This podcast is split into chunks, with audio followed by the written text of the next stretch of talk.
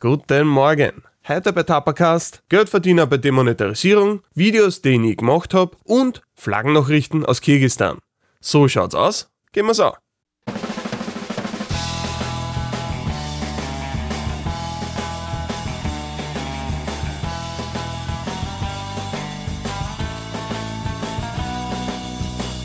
Servus und grüß euch zu Tapacast. Ich bin der Tapper und das ist mein Podcast.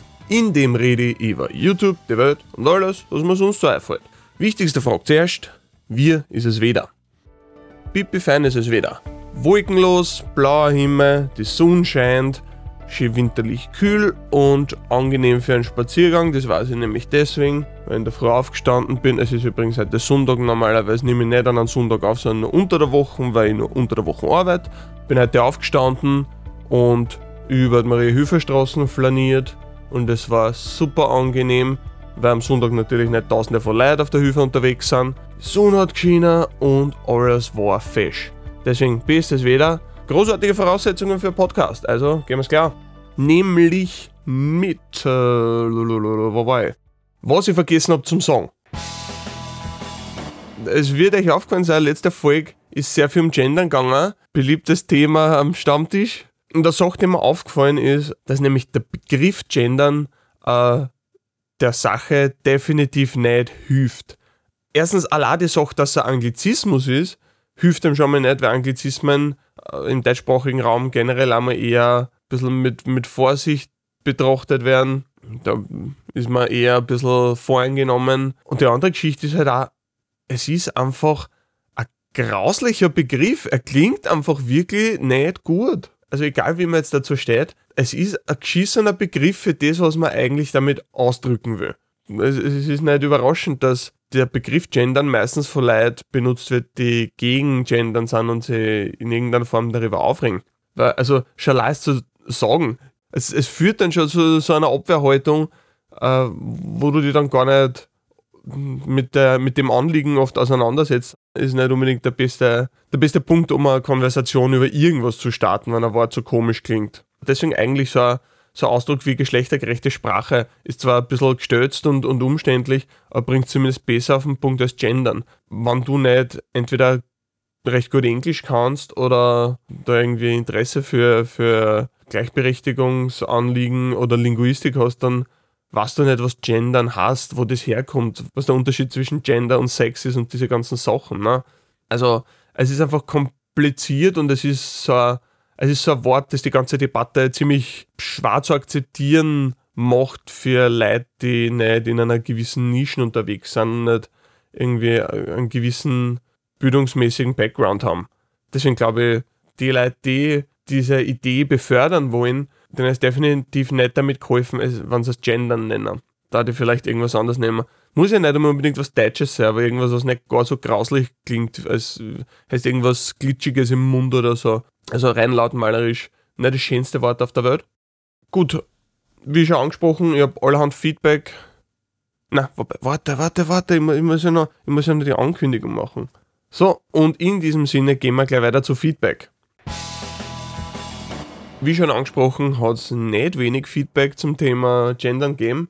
Es war eigentlich gar nicht so meine Absicht, dass das jetzt so das große Thema der Episode wird, aber manchmal hat das halt so eine Eigendynamik und wie gesagt, äh, zu gendern hat irgendwie jeder eine Meinung, weil es, es halt was ist, womit du unmittelbar zum Da hast. Ist halt was, dem du tatsächlich im Alltag begegnest. Es ist nicht was, was du nur in den Nachrichten hörst oder so, sondern es ist tatsächlich was, was dich direkt in deinem Umfeld betrifft und deswegen ist es halt auch ja, polarisierend. Also ich muss auch sagen, ich würde jetzt nicht Ewigkeiten auf dem Thema herumhupfen, weil irgendwann ist auch nur gesagt und ich kann nicht irgendwie diese ganze Problematik da allein lösen. Das ist nicht wirklich die Absicht von dem Podcast. Aber äh, ja, schauen wir sich das nochmal an. Äh, ich will übrigens einige, äh, einiges vom Feedback auch ein bisschen in gekürzter Version wiedergeben, weil manche Nachrichten super, super lang sind und da ist es nicht schlecht, da ein bisschen auf den Punkt äh, zurückzukürzen, den ich tatsächlich äh, am wichtigsten finde. Nämlich sagt Peter M. Moin Tapper, ich finde deine Herangehensweise, was die Gender-Thematik in der Sprache angeht, super und total unaufgeregt. Sporadisch mal das Geschlecht wechseln ist einfach, verunstaltet die Sprache nicht, beeinträchtigt nicht das Hörverständnis, zeigt Sprachsensibilität und ruft nicht sofort eine inhaltsüberschattende Gender-Diskussion auf den Plan. Dann geht der Kommentar noch ein bisschen weiter so in die Richtung, dass ja oft nicht einmal über das Thema selber gesprochen wird, sondern es dann eigentlich einfach nur zu Grabenkämpfe kommt, wo du sagst, ich bin der Meinung, du bist der Meinung und wir müssen uns jetzt gegenseitig anschreien und keiner will da irgendwie einen Millimeter abrucken von seiner Meinung oder ist überhaupt gewillt, dem anderen zuzuhören ja, stimme absolut zu. Ist generell ein großes Problem bei polarisierenden Diskussionen. Äh, je weniger du bereit bist, der anderen Seite zuzuhören, also zuhören bedeutet nicht gleich nachzugeben oder die Meinung von einer anderen Person selber anzunehmen, sondern es bedeutet einfach nur, dass du dir auf die Argumentation und auf die, ja, auch die, die emotionale Ebene von, von der anderen Person einlässt. Und wenn du das nicht tust, dann bringt so eine Unterhaltung oft gar nichts, außer halt einfach die Bestätigung von Voreingenommenheiten, die man sowieso schon hat. Mein ganzer Ansatz ist eigentlich, es ist auch für mich ein wichtiges Thema, aber nur was mir wichtig ist, heißt nicht, dass ich da so bass sein muss und irgendwie herumschreien muss. Und also das ist halt generell so eine Sache, sobald du dogmatisch an so eine Sache herangehst und einfach sagst, so wie du das machst, ist falsch, alle müssen so machen wie, ansonsten sind es Trotteln. Führt nur dazu, dass du im Endeffekt die ganze Welt als, als deppert siehst, weil ja nicht alle äh, exakt deiner Meinung sind. Und dann ist es nicht unbedingt eine konstruktive Herangehensweise, mal abgesehen davon, dass du dann auch nicht auf sehr viel Verständnis treffen wirst, wenn du nicht Verständnis für andere Menschen hast. Also das ist mal wichtig, die, die Diskussion da ein bisschen abzukühlen und nicht einfach nur ja, emotional auszumhageln, nur weil mir halt das Thema wichtig ist. Also wenn ein Thema wichtig ist, dann ist der Sache am besten gedient, wenn du ruhig versuchst, deinen Standpunkt darzulegen. Das heißt nicht, dass alle verstehen werden, was du meinst oder es über verstehen wollen, aber zumindest schaffst du die Möglichkeit. Hingegen, wenn du einfach herumbrüst, niemand hört einer Person zu, die, die Deppert herumschreit. Auf das ist keiner neugierig. Sogar wenn ich derselben Meinung bin, denke ich mir, okay, gut, dass du die Meinung hast, aber bitte halt die Pappen, weil das ist unangenehm. Keiner, keiner braucht es, dass da irgendwie wieder herumgeschrien wird. Dann gehen wir zum nächsten Feedback von Dus waren gut. Äh, da habe ich nur die Zusammenfassung am Schluss vorzulesen, nämlich ich benutze weiterhin das generische Maskulinum, weil es schlicht der sprachliche Konsens ist und weil die Annahmen, die Verfechter von Gendern vorbringen, in keinster Weise teile. Ich eine ganz andere, unterbewusste Motivation unterstütze und Gendern tatsächlich nicht Geschlechtergerechtigkeit befördert, sondern im Gegenteil mit dazu führt, dass unsere Gesellschaft immer mehr auseinanderdriftet diese Begründung habe ich schon ziemlich oft gehört in verschiedensten Diskussionen, die halt oft sehr polarisierend sind. Mir war da wichtig, zwei Sachen auseinander zum Glauben. Die Tatsache, dass ich äh, eine Meinung vorbringe, kann nicht Grund dafür sein, dass die Gesellschaft auseinanderdriftet. Also die Tatsache, dass ein Mensch nicht die Einheitsmeinung hat, die die gesamte Gesellschaft hat, was ja sowieso nicht existiert. Also Gesellschaft lebt vom, äh, Widerspruch und von, von unterschiedlichen Perspektiven. Nur weil eine Person da nicht den Konsens teilt, heißt nur lange nicht, dass es irgendwie zu äh, eben solche Gräbenkämpfe führt und zu diesen äh, sie gegeneinander, sie da komplett gegeneinander zum Stöhnen. Das Problem, dass diese oft zitierte Spaltung eintritt, ist, weil man einander nicht zuhören, weil man nicht gewohnt sind, mit einem gewissen Dissens umzugehen. Wenn du immer nur deine Sachen hörst und hörst, ja, so ist es und wieso denken das nicht alle, die anderen sind Trotteln, einerseits dir nicht irgendwie Verständnis entgegengebracht wird und du kein Verständnis entgegenbringst, das führt dazu, dass wir auseinanderdriften. Das führt dazu, dass wir nicht miteinander reden können. Und es ist nicht so, als wäre die da Heiliger. Ich glaube, wir alle haben das Problem, ich glaube aber, es ist wichtig, ob wir uns selber damit auseinandersetzen, ob wir Bereitschaft haben, das bei uns selber zu beobachten und was dagegen, Maßnahmen dagegen zu ergreifen. Äh, weil wir alle haben diesen Impuls, dass wir irgendwann nur noch zumachen und sagen, weißt du was, ich will nicht mehr drüber reden, du liegst falsch, ich habe recht, heute halt Pappen. Wir haben alle diesen Impuls, aber das heißt nicht, dass wir dem folgen müssen. Natürlich wird es schwerer in einer Welt, die sehr aufgesplittert ist, wo es kein negativ äh, besprochenen Massenmedien mehr gibt, sondern du hast, ich hole mir meine Informationen da, du holst da deine Informationen da und es wird überall nur das eigene Publikum bedient. Und dann führt es eben zu dieser Aufsplitterung, wo es nicht mehr notwendig ist, mit anderen Leuten in einem Raum zu sitzen und sie ernsthaft zu zum Herrn. Und wenn das nicht mehr notwendig ist, dann klar, ist mein Modus einfach, ich will Michelle durch die Wand und wenn nicht alle anderen auch so denken wie, dann sind sie Idioten. Und wie gesagt, das ist diese viel zitierte Spaltung der Gesellschaft. Äh, Spaltung findet nicht dann statt, wenn Leute unterschiedliche Meinungen kundtun. Es ist sehr wichtig, unterschiedliche Meinungen kundzutun, weil ansonsten lebst du in einer Gesellschaft, die einfach stillsteht, die nicht mehr adaptionsfähig ist und auf neue Herausforderungen nicht mehr reagieren kann. Sondern statt, stattdessen einfach sagt, lass mal alles so wie es ist, weil bisher hat es ganz gut funktioniert und wird schon passen. Und das geht halt nicht, weil die Welt dreht sich weiter. Und genauso müssen wir uns mit neuen Konzepten auseinandersetzen. Wir haben alle was dazu zum Lernen und wenn wir nicht dafür offen sind, dann wird es nicht funktionieren. Also Spaltung hat sehr viel mit Framing zum tun, nicht mit Inhalt. Wie gehe ich auf eine Sache zu? In, in was für einen Bildausschnitt sehe ich das Ganze praktisch? Ein Beispiel, das ich sehr gerne bringe, ist, ich kann einem Nazi begegnen und mir einfach denken, ja, scheiß Nazi ist ein absoluter Abschaum, äh, mit dem rede ich gar nicht, das ist ja, der ist ja schon verloren praktisch und ist ja Trottel und warum ist der nicht überhaupt schon im Häfen und so. Das ist eine Möglichkeit, damit umzugehen. Und dann gibt es die andere Möglichkeit, dass ich wahrscheinlich wir es nicht schaffen, den Nazi umzustimmen und um, zum erklären, dass äh, ja, Rassismus nicht so cool ist und dass alle Menschen gleich viel wert sind und dass man alle gescheit behandeln sollte auf einer menschlichen Ebene, wenn ich da gewillt bin und, und, und diesen Wunsch danach habe, da ein bisschen Gräben zuzuschütten, kann versuchen, auf einer menschlichen Ebene äh, mir auf diese Person einzulassen und der Person zu zum Herrn. Weil ganz oft, wenn Menschen diese ganz, ganz wüden Ansichten haben, dann liegt es daran, dass entweder sie aus einem Kontext kommen, wo das nicht wüd ist, sondern ganz normal ist. Dieser Teil der Gesellschaft findet das eh okay und deswegen, deswegen lebt man das aus. Oder andererseits, dass man halt super unzufrieden ist mit was. Und das ist halt so ein Ventil, wo man sich selber noch ja, absetzen kann vor allem, mit dem man nicht happy ist. Und wenn ich jetzt aber versuche, auf die Person zuzugehen und sage, okay, ich höre dazu, erklär mir der Welt, ich bin nicht deiner Meinung, aber ich höre da gern zu und, und dort gern hören, was du zum Sagen hast. Aber wenn es noch so grausliche, menschenverachtende Scheiße ist, will ich trotzdem wissen, warum du das so siehst. Und wenn du einem Menschen länger erklären lässt, irgendwann merkst du eh, naja, da ist aber eigentlich ganz viel anderes dahinter. Da, da ist ganz viel dahinter, was die dazu bringt, dass du so denkst. Und das führt dann dazu, dass du den Nazi als Menschen siehst. Einerseits ist es wichtig, weiter in der Position zu vertreten und zu sagen, schau, ich finde das nicht gut, weil das schadet total für Menschen, was du da machst und dieses Verhalten und diese Ansichten sind halt total gefährlich aber das auf eine Art zu machen, die die Person nicht aufputzt und nicht sagt, naja, du bist ja abschauen, weil du denkst das, weil dann kommt es einfach zu einer Trotzreaktion. Sobald ich wen attackiere, äh, wird die Person zumachen und einfach nur sagen, ja, du hast ja keine Ahnung, du bist ja genauso ein Arschloch wie alle anderen. Das wird nicht helfen. Und ja, selbe Geschichte beim Gendern. Ich habe nicht vor, irgendwem das auf die Nasen zu drucken und zu sagen, ah, du musst das so machen, weil sonst bist du schlecht. Aber genauso lasse ich mir auch von niemand anderen sagen, dass ich das anders zu machen habe, weil das halt der Konsens ist.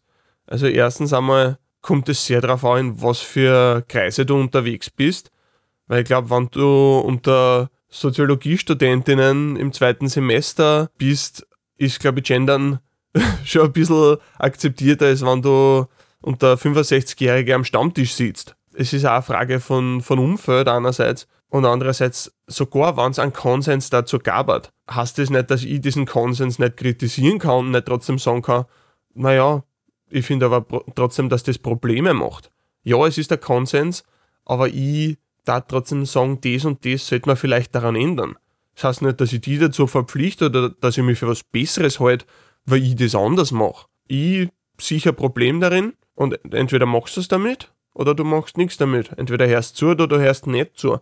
Also ich, ich finde das schon ein bisschen abstrus zum sagen, das ist der Konsens und akzeptiere das und das ist halt einfach so. Das muss man in manche Sachen machen, aber ein Riesenvorteil in einer freien Gesellschaft ist, dass du nicht alles so machen musst, wie es der gesellschaftliche Konsens der Zeit ist, sondern durchaus deinen eigenen Standpunkt vertreten kannst.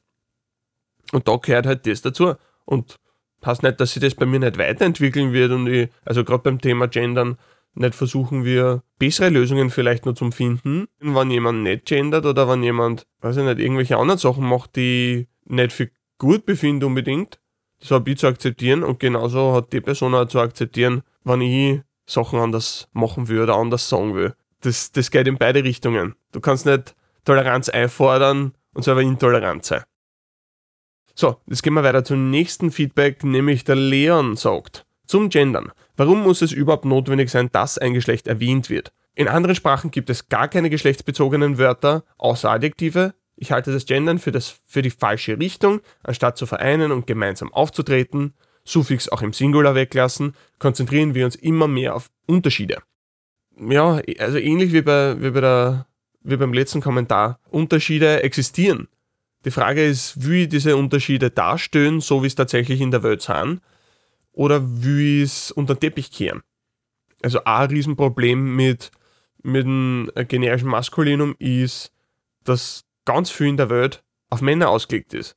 Also im, im Designbereich zum Beispiel. Ich glaube, in Amerika hat man hm, ewig lange Zeit durchschnittliche äh, Messungen von amerikanischen Soldaten hergenommen als der absolute Schnitt für allerhand Designsachen. Das heißt, wenn du jetzt an äh, irgendeinen ergonomischen, weiß ich nicht, irgendeinen Sitz designt hast, dann hast du das für die Durchschnittsgröße gemacht.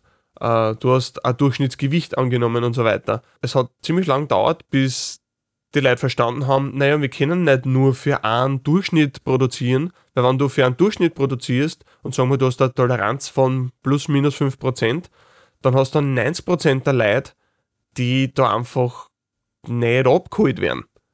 Also, wenn du einen Sitz designst, dann musst du ihm so designen, dass da ein Kind drauf sitzen kann und ein 2 Meter Lacke. Und wenn du das nicht tust, dann hast du in deiner Aufgabe versagt.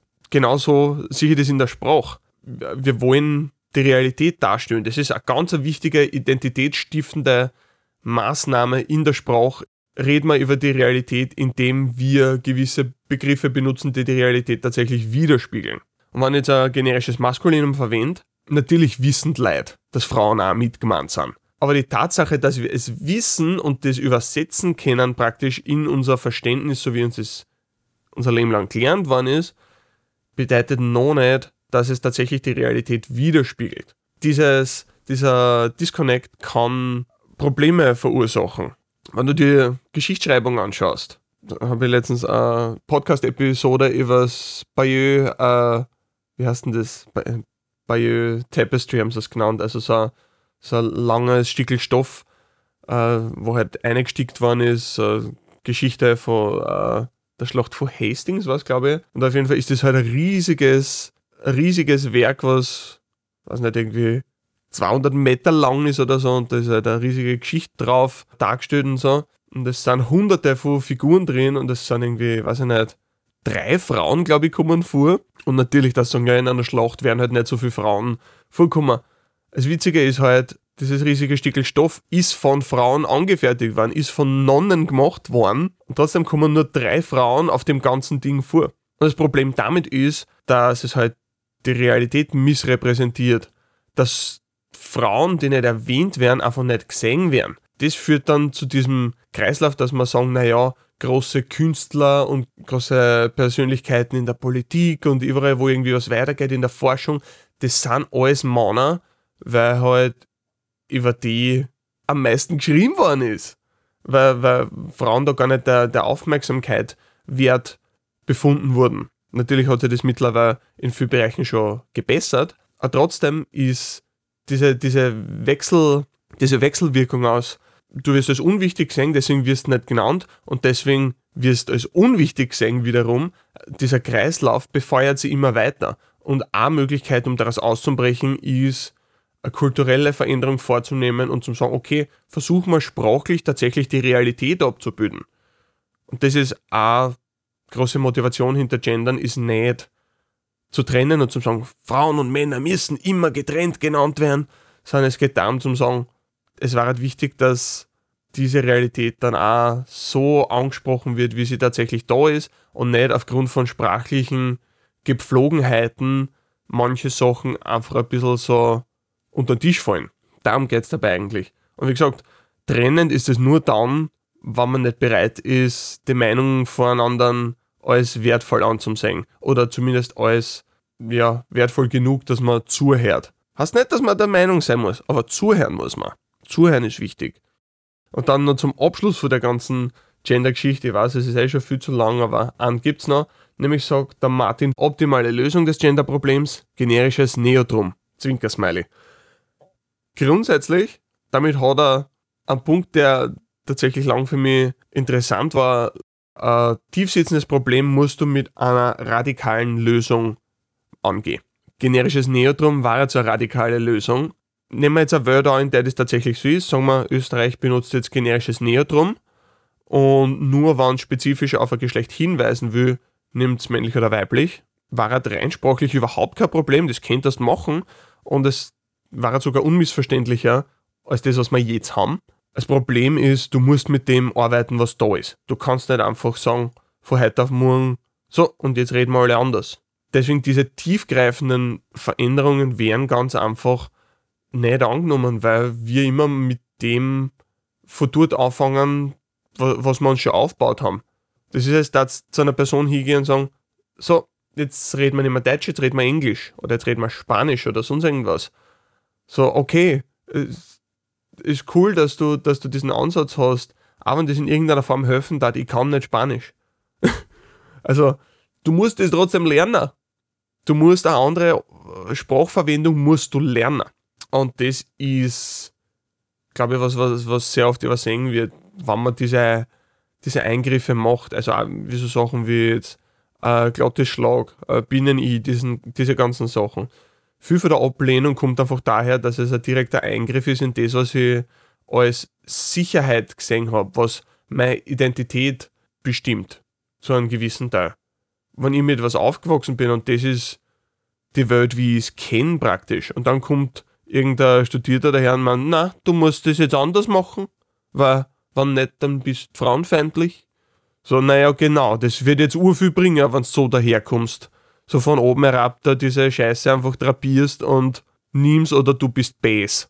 Naja, klar wird das nicht akzeptiert. Man darf nicht nur denken, was ist die beste Lösung in einer Theoriewelt, in einer Traumwelt, die mir irgendwie vorstelle, wo ich Gottkönig, äh, Kaiser bin und irgendwie einfach bestimmen kann, was passiert und dann machen das alle, sondern ich muss tatsächlich überlegen, wie kann ich dieses Ding, wie kann ich Verständnis schaffen bei Leid für diese Problematik, die ich überhaupt damit löse und wie kann ich dieses Ding, das ich anbiete, populär machen. Ich muss das Ding auch verkaufen. Ich kann nicht nur ein tolles Produkt produzieren und dann sagen, naja, es verkauft sich vor la. Und das passiert nur dann, wenn du nichts zum Verlieren hast irgendwo. Aber in so einem Fall, wo du einen, einen großen Teil deiner Identität, nämlich der Sprache, auf eine gewisse Art verlierst, naja, da kannst du dann nicht einfach sagen, naja, akzeptiere das einfach, nimm das jetzt und ist mir egal, wie du damit umgehst. Also man muss auch den Mensch dahinter mitdenken, sonst wird es nicht funktionieren. So, zieh mal weiter mit Feedback. Quasi Hamster sagt, irgendwie sehne ich mich plötzlich nach einem wienerischen Tab von Titanic. Und das ist ein gewaltiger Arsch. Locker 20, 30.000 Tonnen, gell? Also ich muss sagen, ich bin ein riesen Fan von Titanic und äh, ja, die Meldung hat mich absolut abgeholt. Und ich muss sagen, ich spüre jetzt tatsächlich mit dem Gedanken so diese kleine, diese kleine Rede, also Leute, die mit dem Film nicht so bekannt sind. Es gibt relativ am Anfang gibt's äh, gibt es äh, so eine kleine Rede von diesem absoluten Nerd-Dude, der halt einen riesigen Bord hat und, und die alte, die alte Frau, die halt auf der Titanic war, äh, für sie das so äh, Animation, die sie angefertigt haben, halt kommentiert und halt so drüber redet, was, was da gerade passiert, aber das auf eine sehr derbe Art macht irgendwie. Ich muss sagen, diese, diese kleine Rede es war halt eigentlich ganz spannend, das äh, auf Dialekt umzuschreiben und, und so ein bisschen zu performen. Weil es passt halt auf, auf den Charakter total gut. Also, also auch die Dialekt super gut kann, ist halt richtig derb sein und richtig einfach locker lassen und das ist auch eine perfekte, perfekte Möglichkeit dazu. Vielleicht mal das, schauen wir mal. Gute Idee auf jeden Fall. So, Markus sagt, Hi Tapa, vielen Dank für das, für das super informative Video. Zum Begriff der Staat kann ich noch ergänzen, weil ich Politikwissenschaften im Master studiere. Dann kommt da äh, recht lange Definition über den Staat und dann sein Kommentar dazu ist, der Staat ist per se nicht die Leute, aber die Leute sind trotzdem Teil des Staats. Man könnte deshalb sagen, dass die Menschen zumindest ein Kriterium für den Staat sind. Und ja, so hätte ich das ja auch verstanden. Also äh, Staat ist komplett getrennt von Menschen äh, zum Sehen, war er relativ sinnlos, oder für was ist der Staat dann genau da, wenn nicht Menschen irgendwie am Nutzen. Also natürlich, Menschen sind ein Teil davon und ohne Menschen funktioniert der Staat nicht. Ja, ich habe nicht Politikwissenschaften studiert, aber ich freue mich, dass ich da relativ gute Auffassung davon auch gehabt habe. So, nächstes Feedback. The Mole sagt, das mit der Demonetarisierung habe ich schon öfter gehört, Verfehlungen nicht kommuniziert etc. Ich finde, da versteht YouTube nicht, dass es ja auch ihre Geschäftspartner betrifft und sie ja auch selber dadurch einen Nachteil haben. In Klammer, kein Umsatz aus diesem Video. Das Ende vom Lied wird dann nämlich sein, dass A, der Content Creator keine Videos auf YouTube mehr hochlädt oder B, er sie nur noch extra konforme Videos macht, was der Vielfalt auf YouTube auch schadet. Ähm, grundsätzlich hast du mit der Annahme recht. Es schadet auf jeden Fall der Vielfalt, wenn diese Sachen einfach so streng ausgelegt werden, ohne dass da irgendwie eine Möglichkeit besteht, wirklich ja, Rekurs einzulegen und zu sagen, hey, erklär mir mal genau, was da eigentlich schief rennt und dann kann ich ja anpassen, wo es wirklich verstehst. Aber diese, dieses Selbstzensur im Vorhinein ist jetzt schon ein bisschen was Blödes. Ich habe tatsächlich, also dieses Thema ist für mein nächstes Video ein bisschen, äh, wird da ein bisschen schlagend werden und ich werde es höchstwahrscheinlich so machen, dass ich einen Inhalt, der womöglich demonetarisiert werden würde, äh, im Vorhinein schon außernehme und nicht darstelle, weil ich nicht, man nicht ja, leisten kann, dass es da zu Problemen kommt. Und wenn ich jetzt irgendwie zwei, drei Monate an einem Video arbeite und dann wird das tatsächlich demonetarisiert, war das halt ein massiver finanzieller Schaden für mich und deswegen bin ich da im Vorhinein schon extrem vorsichtig. Äh, es ärgert mich, dass das so sein muss. Es hat mir besser gefallen, wenn da ein bisschen Back and Forth passieren könnte, dass man einfach darüber reden können äh, und man gesagt wird, okay, das ist noch akzeptabel und das ist nicht akzeptabel. Aber so wie es jetzt ist, unter diesem System kommt es definitiv zu einer Selbstzensur. Die andere Sache, auf die ich aber aufmerksam machen will, so dieses, okay, keiner lernt mehr YouTube-Videos auf, weil du demonetarisiert wirst, es ist als Konzept sicher nicht komplett falsch. Die Sache ist halt, YouTube hat, was Langvideos angeht, ein absolutes Monopol. Im, was, was jetzt ein soziales Netzwerk, eine Plattform für Leute zum Videos aufladen angeht. Also es gibt nichts anderes, wo alle möglichen Leute Videos aufladen können und dieselbe Art der Monetarisierung überhaupt hätten. Deswegen, ja, es ist uncool, dass es auf YouTube so rennt, aber ich habe keine Alternative wo soll ich hingehen? Auf TikTok, wo ich ein paar Cent verdiene, wenn ich Millionen von Views habe. Auf Instagram oder Facebook oder Twitter oder sonst irgendwo, wo ich teilweise dann gar nichts kriege dafür. Du hast nicht so viele Möglichkeiten. Das ist das Schlimme an dem Ganzen, dass du im Endeffekt dem ausgeliefert bist und du hast nicht einmal die Option, woanders hin zum Gehen, weil du im Endeffekt dann einfach einen Großteil von deinem Einkommen verlierst. Das ist, glaube ich, das, was, was viele Leute nicht so wirklich verstehen, dass du von dieser Plattform so abhängig bist, dass jede kleine Entscheidung, die YouTube machen kann, in dem, wie sie, wie sie Sachen demonetarisieren und warum sie das machen und wie sie das dann auch mitteilen, das kann halt einen direkten, massiven Einfluss auf deine Einkünfte haben. Und du bist nicht nur machtlos dagegen, sondern du kannst auch langfristig, du kannst versuchen, die abzusichern und ich meine, das ist ja auch das, was ich mache mit Patreon und so weiter. Aber grundsätzlich ein großer Teil von meinem Einkommen kommt trotzdem von YouTube und ich habe nicht eine zweite Plattform, wo ich Videos aufladen kann und 55% der Werbeeinnahmen kriege. Das spürt's nicht, das gibt's nirgends. Und das ist so ein bisschen der Jammer an dem Ganzen. Es gibt nichts außer halt so Nischenangebote, aber die sind dann auch Invite-Only normalerweise, so wie Nebula und andere Möglichkeiten gibt es dann im Endeffekt nicht. Und das finde ich ein bisschen, ein bisschen Organ im Ganzen halt. Diese, dieses prekäre arbeiten im Endeffekt. Ups. So, und auch Feedback haben wir noch. Nämlich, Renshi sagt, ich habe gerade das Video zu den Beams gesehen und dann das Video zu den Bussen gesucht. Leider vergebens. Kommt da noch was? Würde mich mega freuen. Fragte mich immer schon, wofür, boah, jetzt habe ich mit dem Präterium ein bisschen gekämpft, fragte mich immer schon, wofür die Buchstaben dabei stehen. Ähm, schau, Renshi, es ist ganz easy. Also es kommt, wird nicht extra ein Video zu Busse kommen, weil das im Endeffekt exaktes Serversystem ist. Also die Busse werden größtenteils nach dem nummeriert, was dort vorher für Straßenbahnen gefahren sind oder immer noch fahren. Also es stimmt natürlich nicht für alle. Also zum Beispiel der 1a fährt mitten durch die Innenstadt, äh, mitten dort beim Stephansplatz vorbei. Und andererseits hast du aber schon die Ansa äh, Straßenbahn, die halt nicht durch die Innenstadt fährt, aber so in, in ganz viel äh, in, in ganz vielen Fällen ist es wirklich deckungsgleich. Der 13a ist ein super Beispiel, der mehr oder weniger dieselbe Route fährt, mit ein paar Einschränkungen, aber mehr oder weniger dieselbe Route fährt, die vorher die Straßenbahn 13 gefahren ist. Und ja, daher kommt es. Es ist eigentlich exakt dasselbe System. Natürlich ist es ein bisschen anders, weil Busse halt deutlich weniger geradlinig fahren, sondern auch oft irgendwelche Schleifen oder sonst was. Aber mehr oder weniger ist es ein Service-System. Ja, dass man einfach das Straßenbahnsystem hergenommen hat und dann halt einfach A oder B äh, dahinter gesetzt hat, um zu sagen, das ist aber ein Bus, das ist keine Straßenbahn, dass das noch weißt. Genau, das ist eigentlich die ganze Idee. Das war jetzt ellenlanges Feedback. Kommen wir dazu, was ich gerade tue. Ähm, ich tue gerade am nächsten Video schreiben. Also ich bin schon in der Skriptschreibphase. Research hat jetzt nicht so lange gedauert, obwohl ja, es, es ist trotzdem ein bisschen Maulwurfarbeit. Wie immer, du findest auch gewöhnt, dann denkst du, ah cool, das ist eine interessante Information. Stimmt das aber? Und dann verbringst zwei Tage damit, einfach nur die Information abzugleichen, ob das tatsächlich stimmt. Und oft einmal ist es dann halt total unbefriedigend, weil du einfach kein Gewöhn findest, das sagt, das ist tatsächlich so und das ist verlässlich und ich habe da auch, auch einen Querverweis, der, der das mehr oder weniger belegt. Spürt es oft halt einfach nicht und das ist dann halt urfrustrierend.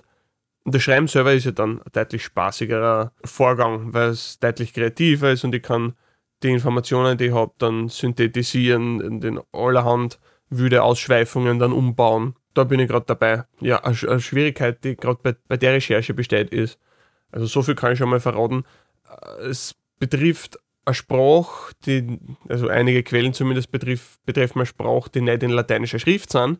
Und ich meine, Fremdsprache ist schon mal generell schwierig, eine Fremdsprache und dann noch in einer Schrift, die ich nicht lesen kann. Extra zart, ähm, du musst dann ganz viel herumspringen und oft verlierst dann den Faden, wenn du Sachen in Translate einhauen musst. Manche Sachen sind dann so alte Quellen, dass sie Scans sind, so PDFs, die nicht in ein Textformat übersetzt worden sind.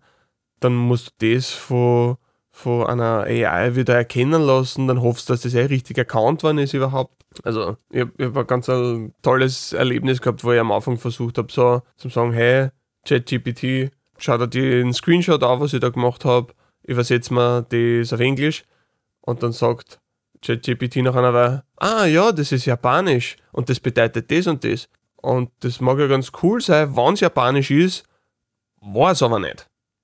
Es war ganz eine andere Sprache, äh, es war rein inhaltsmäßig, hat was deutlich mehr Informationen als das, was er mir übersetzt hat. Und da hat er dann einfach angefangen zum Liegen, weil nichts Besseres irgendwie eingefallen ist, glaube ich. Und das ist halt so ein super Moment, was du denkst, wow, danke für nix. Das hat jetzt überhaupt nicht geholfen, aber geil. So Brave New World, was, was wir alles kennen heutzutage. Ja, da bin ich gerade dabei am Skript schreiben und macht viel Spaß und ich hoffe, ihr habt bald mehr zu berichten. Genau, gehen wir weiter zu Publikumsfragen. Da habt ihr mir wieder fleißigst überschüttet. Ich kann euch gleich sagen, ich will nicht alle Fragen aus der letzten Folge heute gleich beantworten, weil ein paar hebe ich auf für später, aber zwei, drei können wir mal machen und dann, dann schauen wir weiter. Appleheim TV sagt, bezüglich der Dom na, nochmal. Bezüglich der Demonetarisierung hätte ich auch noch eine Frage an dich. Wie du ja gesagt hast, bedeutet Demonetarisierung lediglich, dass auf dem Video weniger slash gar keine Werbung mehr geschaltet wird, beziehungsweise der Creator nichts mehr von dem Kuchen abbekommt, wenn irgendein Musiklabel das Video claimt. Wie ist das aber mit Einnahmen von YouTube Premium Usern? Generell wird ja ein Teil der Abogebühr aufgeteilt und an alle Creator verteilt, die man gesehen hat, wenn ich das richtig verstanden habe. Als Ersatz für die Werbeeinnahmen. Wie ist das aber mit demonetarisierten Videos? Bekommt der Creator immer noch die Einnahmen durch Premium-User, weil demonetarisiert bezieht sich ja auf die geschaltete Werbung, oder aus Prinzip nichts mehr? Oder hängt das von der Art der Demonetarisierung ab? Zum Beispiel Inappropriate Content, auf dem niemand Werbung schalten will, versus Musiklabels, die alles für sich beanspruchen. Grüße aus Deutschland.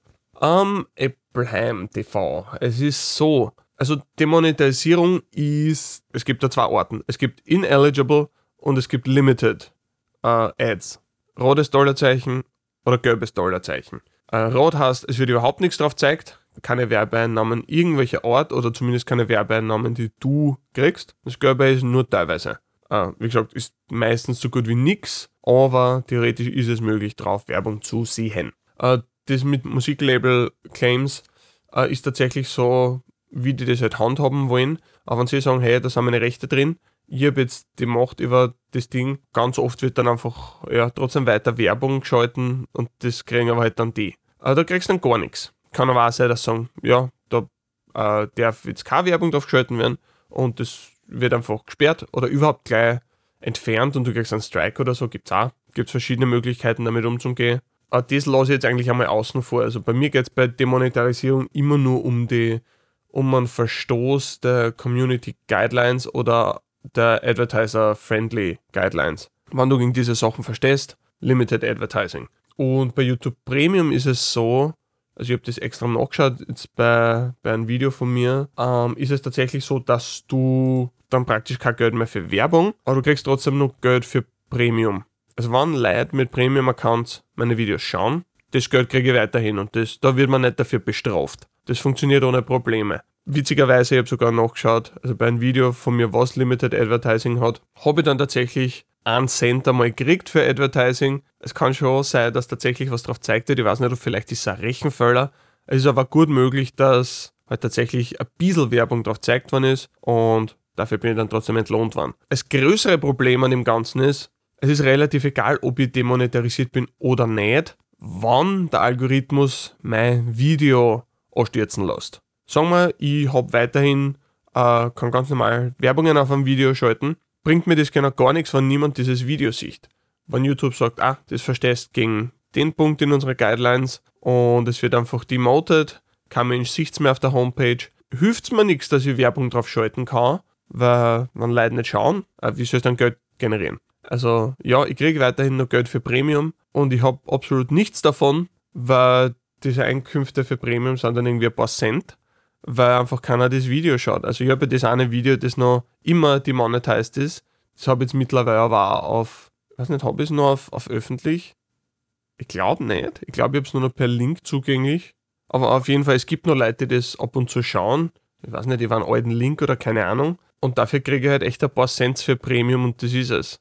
Also, wann ein Video einmal zu Tode gerichtet ist durch, durch diese Algorithmusabwertung praktisch, ist es dann relativ egal, ob du noch ein Geld dafür kriegst oder nicht, weil es dann keiner mehr schaut. Also das ist, das ist der Jammer dem Ganzen, dass es nicht nur darum geht, ist es monetarisiert, sondern auch wird es angezeigt. Also du bist in zweierlei Hinsicht abhängig von YouTube. Wie gesagt, nicht die einfachste Position, wann man Sachen produziert. Äh, nächste Frage. Friedrich fragt. Frage. naja, nochmal dazu geschrieben, damit es unmissverständlich ist. Frage. Auf was für ein Bier sollte man dich am besten einladen? Wieselburger Stiegel, Ottergringer Gösser, Zipfer, Buntigammer? Fragezeichen. Definitiv kein Buntigammer, definitiv kein Zipfer. Also besser als ein Stammschell, aber unbedingt haben muss es nicht. Mit den ersten drei warst du relativ gut drauf. Bin, bin ein relativ äh, starker Verfechter von Nicht-Brau-Union-Bieren. Also, wer das nicht weiß, es gibt in Österreich die Braunion und die ist, glaube Teil von größeren internationalen Konzernen sogar. Und die hat halt fast alle Marken, die dir im Supermarkt verkauft werden, sind alle Teil von dieser Braunion. Und das ist eigentlich nicht so super geil, dieses monopolistische Gehabe. Ist nicht so toll für Vielfalt, auch wenn du verschiedene Marken hast, die unter diesen Schirm fallen. Es ist eigentlich, also dass das kartellrechtlich durchgeht, bis heute nicht so richtig, aber auf jeden Fall, äh, ja, trinke ich dann sehr, sehr erfreut oft Ottergringer oder Stiegel, weil das halt tatsächlich private Brauereien sind die auch verdammt groß sind, das darf man auch nicht vergessen. Also es ist jetzt nicht so, als wäre das jetzt der Kleinbetrieb irgendwie, wo das handgemacht ist und so, sondern es sind schon große Betriebe, aber es sind zumindest eigenständige Betriebe, die nicht von der Braunion komplett abhängig sind und das finde ich schon mal ganz cool. Also einfach da ein bisschen mehr Vielfalt am Markt zu haben, finde ich schon eine wichtige Sache. Ähm, ansonsten muss ich sagen, generell nicht mehr der allergrößte Biertrinker auf der Welt, aber so ab und zu so ein Wieselburger oder Stiegel oder Ottergringer, da den nehmen wir äh, Eigenberg, ein bisschen, bisschen wüdere Sachen, wie jetzt, ich trinke sehr gern äh, wie heißt ein Zwickel zum Beispiel. Zwickel ist ein unfiltriertes Bier, das heißt, du hast da, ja, es ist nicht eine klare Flüssigkeit, sondern du hast dann so wie so einen Staub fast drinnen. Das macht auch einen Geschmack. verändert deinen Geschmack so ein bisschen. Weiß nicht, ein Schwarzbier, ein Schnied, ein Rodes, also alles. Ich, ich finde das ganz cool. IPA mag ich auch sehr gern. Ich finde die Vielfalt eigentlich ist, ist besonders spannend. Aber wie gesagt, ab und zu halt einmal Bier, aber die, die Zeiten des sechs Bier runtergläschen, die sind definitiv nicht mehr aktuell. Genau. Und damit kommen wir zum Hauptthema dieser Episode. Nämlich Videos, die ich nicht gemacht habe.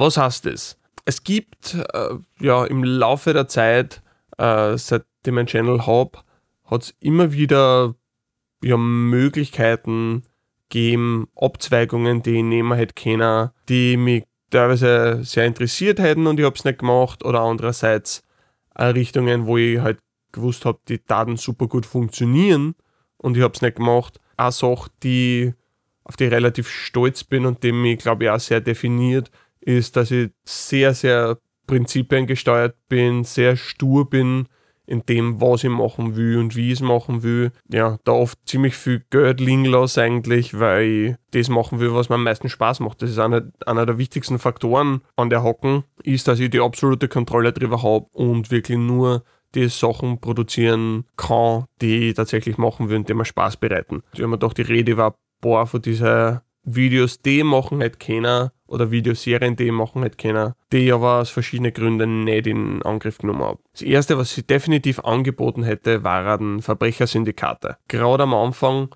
wie äh, das Mafia und das Yakuza-Video sehr, sehr erfolgreich waren, sind, haben Leute immer wieder gemeint, hey, magst nicht noch mehr in die Richtung machen, magst nicht ein Video über die russische Mafia machen oder über mexikanische Drogenkartelle oder über die chinesischen Triaden oder weiß ich. Es gibt ja alles Mögliche. Es gibt so viele verschiedene Verbrechersyndikate auf der Welt oder es gegeben. Grundsätzlich ist es kein bläder uh, Jumping-Off-Point für ein Video, für eine Geschichte. Einerseits, weil Leute kennen oft die Namen, kennen die Hintergründe aber nicht. Das heißt, in der Hinsicht ist es einmal cool.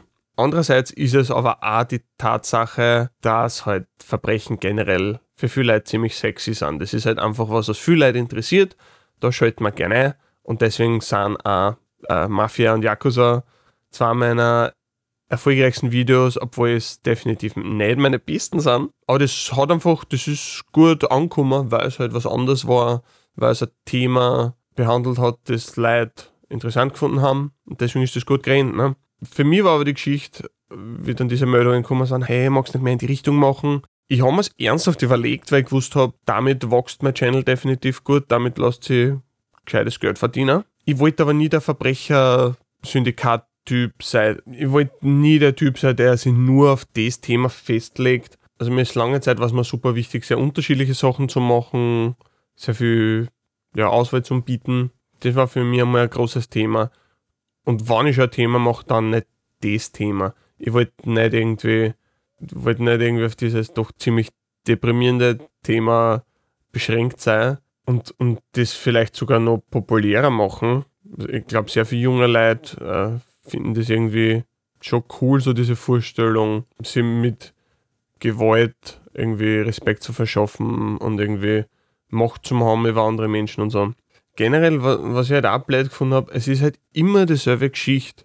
Verbrechersyndikate kommen immer aus dem, mehr oder weniger aus demselben Mechanismus zustande. Du hast irgendeine von staatlicher Macht. Diese staatliche Macht geht verloren. Mit diesem Verlust von staatlicher Macht kommt eine gewisse Unsicherheit in die Gesellschaft. Äh, gerade was Wirtschaftstreiben angeht, das wird dadurch extrem gehindert. Und dieses Machtvakuum füllt dann ein Verbrechersyndikat das mehr oder weniger dafür bezahlt wird, dass es Ordnung herstellt. Eine andere Art von Ordnung, die genauso auf Gewalt fußt, aber auf ein bisschen andere Art äh, und natürlich da ganz viel negative Nebeneffekte hat. Aber grundsätzlich ist ein Verbrechersyndikat immer eine Verwaltungseinheit. Und ich glaube, das ist was, was viele Leute einerseits nicht wissen, deswegen habe ich es am Anfang also spannend gefunden, mich damit auseinanderzusetzen. Aber immer das Problem ist, diese Geschichte einfach zehnmal zum Erzählen wird einfach irgendwann saufahrt. Ich meine, die gingen da irgendwann aus und was machst du dann? Oh, was machst du dann als nächstes? Oh, ich muss kurz Ich muss kurz real sein. Upsi. Das, das trifft so gut. Jesus, da scheint mir das. Okay, noch ein. Send. Na gut, dass ich mein Handy nicht auf stumm gehabt habe, sonst hätte ich jetzt nicht real sein können rechtzeitig. Das weiß jeder, wie, wie wichtig das ist, real zu sein. So, gut, hätten wir das erledigt. Scheiße, wo zur Hölle war ich? Also der Gedanke war, weiß nicht, jetzt mache ich 10 von diesen Videos und dann gingen da irgendwann die Videos aus und was zur Hölle machst du dann? Dann bist du der Typ, der über Verbrechersyndikate redet und du hast aber alles durch und irgendwie immer dieselbe Geschichte erzählen, das wird einfach fad. Davor wollte ich mich bewahren. Verbrechersyndikate an sich sind vielleicht irgendwann nicht interessant, aber viel von dem, was umliegend ist, die Geschichte der Gesellschaft, in der sie das bildet, viel von diesen spezifischen Hintergründen können schon interessant sein. Aber da gibt es allerhand andere Sachen, die mir denselben Zugang ermöglichen. Es muss nicht unbedingt zwingendermaßen über diese Verbrechergeschichten gehen. Eine andere Möglichkeit war gewesen, äh, Wetten und Glücksspiel. Ähm, ich habe ja ein Video darüber gemacht, wie Wettquoten funktionieren und warum, wenn du das richtig machst, du als Buchmacher immer gewinnst. Das habe ich ein super interessantes Thema gefunden und ich habe auch sehr gemerkt, du, du musst dich ziemlich lang einlesen und ziemlich es dauert eine ganze Weile, bis du das Thema wirklich verstanden hast und du profitierst schon sehr davon, wann du ein wirklich fundamentales Verständnis davon hast, wenn du halt länger an dem Ding arbeitest und, und die öfters mit dem Thema auseinandersetzt. Deswegen hätte sich das eigentlich ziemlich angeboten und ich bin auch persönlich jetzt, ich habe früher ein paar Mal gewettet und so, so als Jugendlicher vor Ewigkeiten obwohl es natürlich illegal war, das macht es gleich nochmal spannender. Das habe ich früher ganz interessant gefunden. Nur wenn du das tatsächlich hinterfragst, ist es halt einfach eine super blöde Geschichte, zumindest um Geld zu machen. Es kommen dann immer wieder Leute und machen, ja, es ist ja nur Entertainment und komm, beruhig dich ein bisschen. Für Entertainment gibst du nicht so viel Geld aus. Gerade wenn du jetzt nicht unbedingt der Großverdiener bist, sondern eigentlich eh relativ arm dran, dann hast du nicht so viel Geld für Entertainment aus. Sogar wenn es kein Suchtmechanismus ist bei einer Person, dieser Traum von ich gewinne und dann habe ich viel Geld und dann geht es mir besser, der ist trotzdem da. Da kaufe ich dieses Argument nicht von, naja, es ist nur Unterhaltung. Es kann nur Unterhaltung sein. Aber dann musst du wirklich mit dem Gedanken reingehen, das ist Spielgeld, das ich verlieren will. Dann ist es Unterhaltung. Aber ganz oft ist da dieses, ja, ich weiß eh, dass es nicht so wahrscheinlich ist, dass ich gewinne, aber vielleicht habe ich ja einen Klick das ist einfach ein sehr gefährlicher, gefährlicher Ansatz irgendwie für, für solche Geschichten.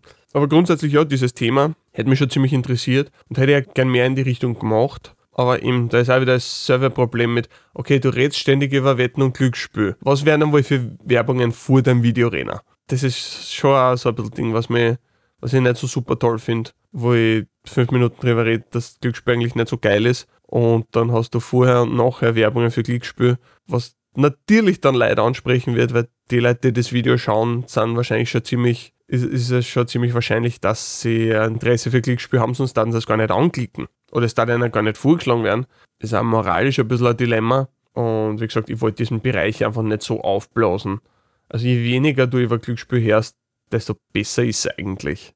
Das ist wie, wie bei ganz vielen Sachen, die süchtig machen können. So ja, grundsätzlich in einem gewissen Maß ist es voll in Ordnung, aber im Präsenter, das ist, je öfter du davor hörst, desto eher wirst du versucht, es selber auszuprobieren und da irgendwie in was einzugraden. Äh, spezifisch auch, wenn du da denkst, es gibt einen Haufen Leute, die wollen eigentlich nicht, die sagen, okay, es ist schlecht für mich und ich habe da schon so viel Geld verloren und ich ärgere mich noch und das ist eigentlich gar nicht so geil. Und dann, weiß nicht, schaust du aber Football oder also nicht, Fußball, irgendwas Sportmäßiges und immer wird über fucking Wettquoten geredet, über Fantasy-Teams und so weiter. Und diese, diese ständig präsente, du könntest ja spielen, macht es, glaube ich, gerade als, als Süchtige schwierig, das auszublenden, weil es überall da ist. Und da wollte ich nicht nur jemand sein, der das noch mehr befördert. Also ich habe generell auch schon mit Glücksspiel-Sachen in Verbindung mit Videospielen, irgendwelche Skins in Videospiele, die du dann verkaufen kannst und Lootboxes und dieses ganze Zeug, was im Endeffekt nur ein bisschen veränderter Glücksspielmechanismus ist, aber es natürlich nicht zugeben wird, weil es ist, du kriegst ja Geld auszuhalten, das ist ja alles nur zum Spaß und so weiter, aber im Endeffekt geht es genau darum, diesen, diesen Reiz das, das bei Leuten anzusprechen. Also nicht umsonst gibt es sehr oft, weiß nicht, bei irgendwelchen Werbungsgeschichten, gibt es dann ein Gewinnspiel. Es ist nicht, jeder kriegt den Rabatt oder so, sondern es ist dann, na, es ist ein Gewinnspiel. Du kannst urviel gewinnen. Fast niemand kriegt was raus, aber vielleicht könntest du was rauskriegen und das war ja super für die. Das heißt, so spart man sich auf der einen Seite total viel Geld, das man sonst für irgendeine Promo-Aktion ausgeben müsste. Und andererseits spricht man die Leute aber trotzdem an, weil dieser Gedanke von, aber ich kennt ja Gewinner, ich kennt ja Millionär werden. Die, die, dieser immer dieser irrationale Gedanke, wo der inhärente Optimismus von Menschen eigentlich ausgenutzt wird für was Schlechtes, der ist da immer die treibende Kraft dahinter. Und ja, damit wollte ich einfach nicht so stark verbunden sein. Dritter und letzter Bereich von Videos, die ich nicht gemacht habe, waren Öffi-Systeme. Also Öffi-Systeme interessieren mich extrem. Äh, lese eigentlich stundenlang über irgendwelche Öffi-Systeme, die Geschichte dahinter, wie es aufgebaut sind, was ist am effizientesten, was es für Orten gibt für Tickets zum Zahlen, diese ganzen Geschichten, das finde ich alles total spannend. Es ist irgendwie auch was, wo ich sage, da eine Expertise drüber zu haben, ich, ich habe auch Interesse dafür, aber ich hätte nicht das Interesse dafür, mich so sehr eine zum Knieren, weil es für mich doch zu sehr immer dasselbe Ding ist. Und eigentlich gewisse Sachen herauszuarbeiten war halt schon spannend. Und ich sage nicht, ich mache nie wieder ein Video über Öffis, aber wenn ich es mache, dann möchte ich das mit einem sehr spezifischen Ansatz machen und nicht einfach 0815 mäßig äh, ja, das U-Bahn-System von der Stadt beschreiben und so. Das finde ich relativ fad. Aber ja, das war auch so ein Ding, wo ich mir gedacht habe, ich könnte mehr in die Richtung machen. Und das darf sicher gut funktionieren.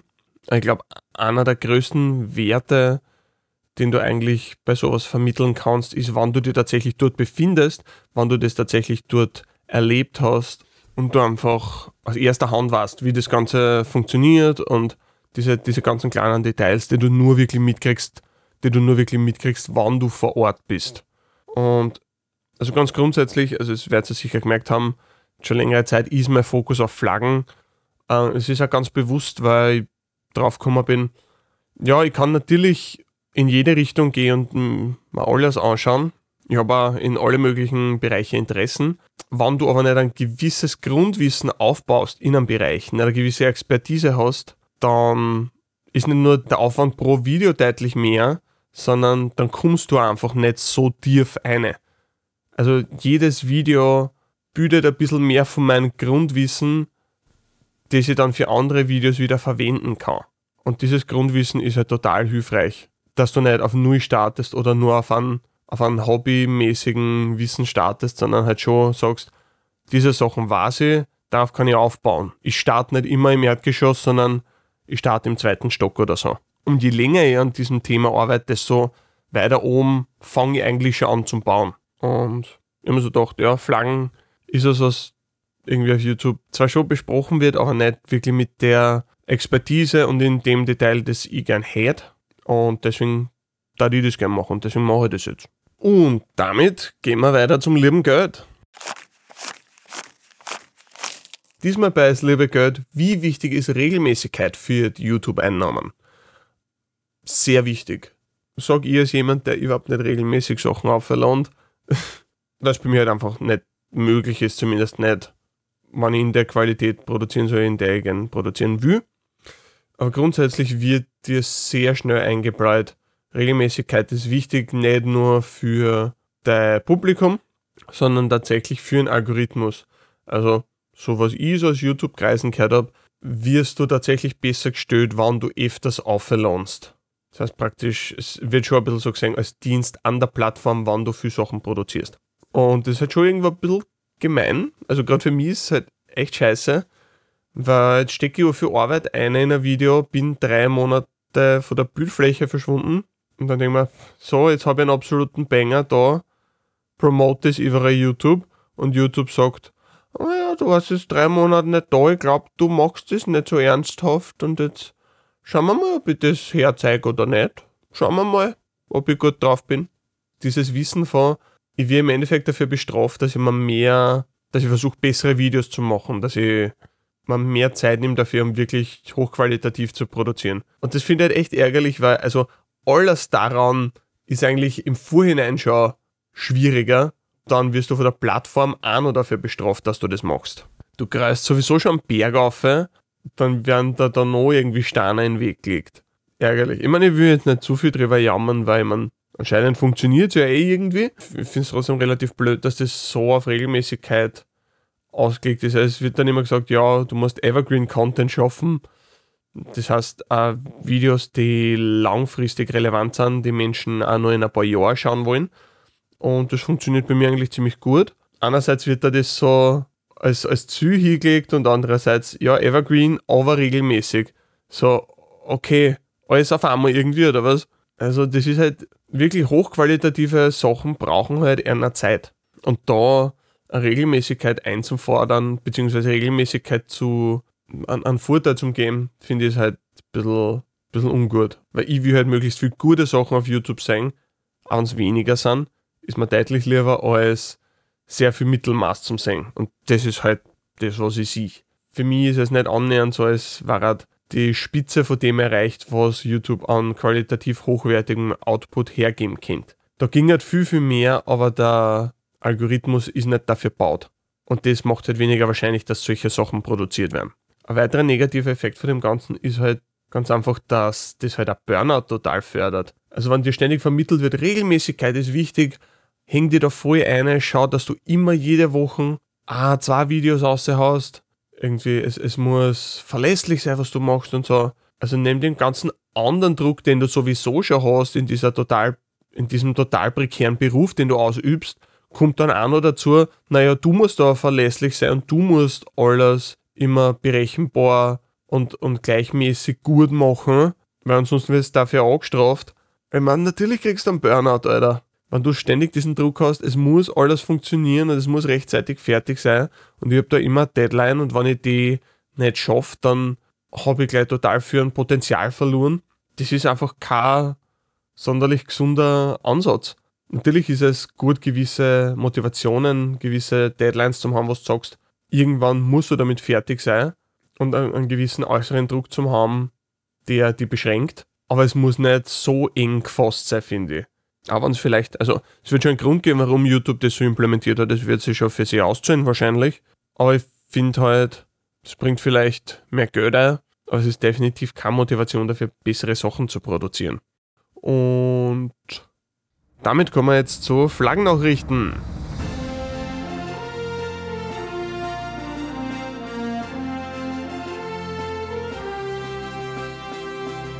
Nämlich zur Flagge von Kirgistan. Die ist nämlich vor kurzem verändert worden.